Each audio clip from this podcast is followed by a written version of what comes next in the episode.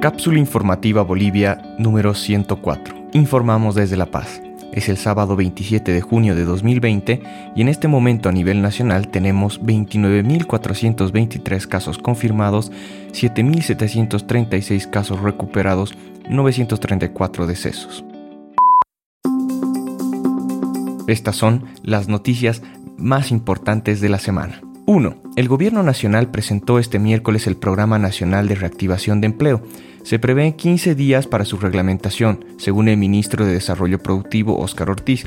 La propuesta busca enfrentar los efectos de la pandemia a causa del coronavirus que afectan al país y al mundo. El ministro de Economía, José Luis Parada, indicó que se estiman inyectar unos 30 mil millones de bolivianos y el programa tendrá un financiamiento adicional de 13.880 millones de bolivianos que iban a ser destinados a la construcción de la planta de propileno y polipropileno de Tarija, informó el ministro de Desarrollo Productivo, Óscar Ortiz, según AVI. Los puntos más importantes de este nuevo plan de empleo son, el plan tiene cinco objetivos, brindar capital de trabajo a los productores, crear empleos en las obras públicas, incentivar a los pequeños y medianos emprendedores, fomentar la compra estatal de productos nacionales y generar medidas sectoriales.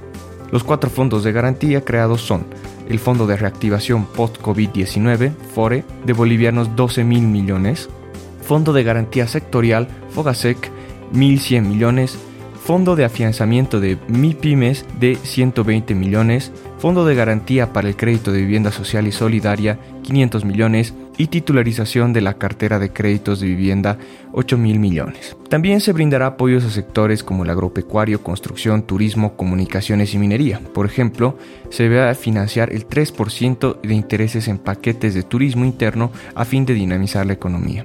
Se prevé crear 50 mil nuevos empleos por mes se prevé favorecer 850.000 unidades productivas y preservar 4.5 millones de empleos. El gobierno gestiona un proyecto de ley para transferir 13.000 millones de bolivianos al proyecto de la planta de propileno y polipropileno. Generará fondo de sostenibilidad financiera para las alcaldías y gobernaciones y dará prioridad a la inversión pública en función a la cantidad de empleos que genere. 2.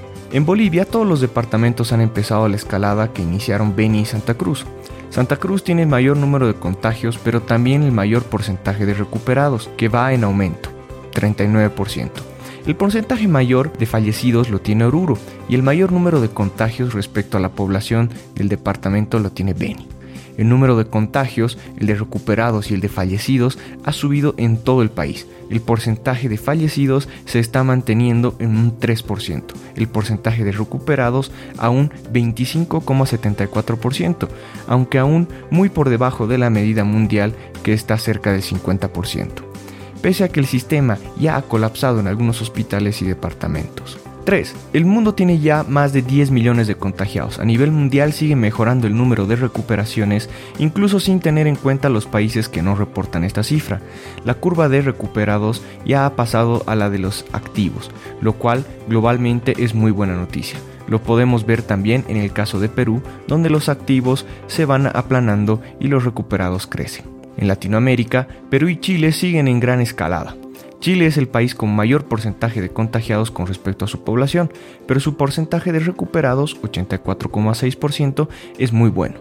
Argentina va en aumento, pese al control inicial de cifras que duró meses ya en la escalada.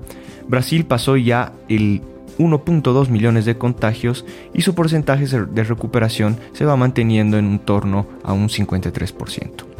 En Europa, salvo Reino Unido, ya ha aplanado la curva salvo pequeños brotes que se están dando con la apertura de fronteras internas y externas.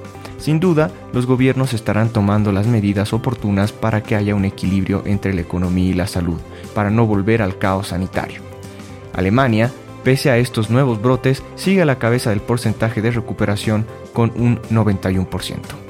En Estados Unidos sigue escalando las cifras preocupantes con alrededor de 30.000 contagiados diarios, con más de 2.5 millones de personas contagiadas y con aproximadamente 1,3 millones de casos activos. Gracias por escucharnos. Este episodio fue producido por Tatiana Fernández y Bernardo Pacheco y editado por Oliver Malele. Si te gustó el contenido de esta cápsula, compártela con tus amigos. Recíbela directamente en tu celular solicitándola al 631 72899. Nos encuentras en tu plataforma de podcast favorito, también en Facebook, Twitter y en nuestra página web cápsulainfobo.com.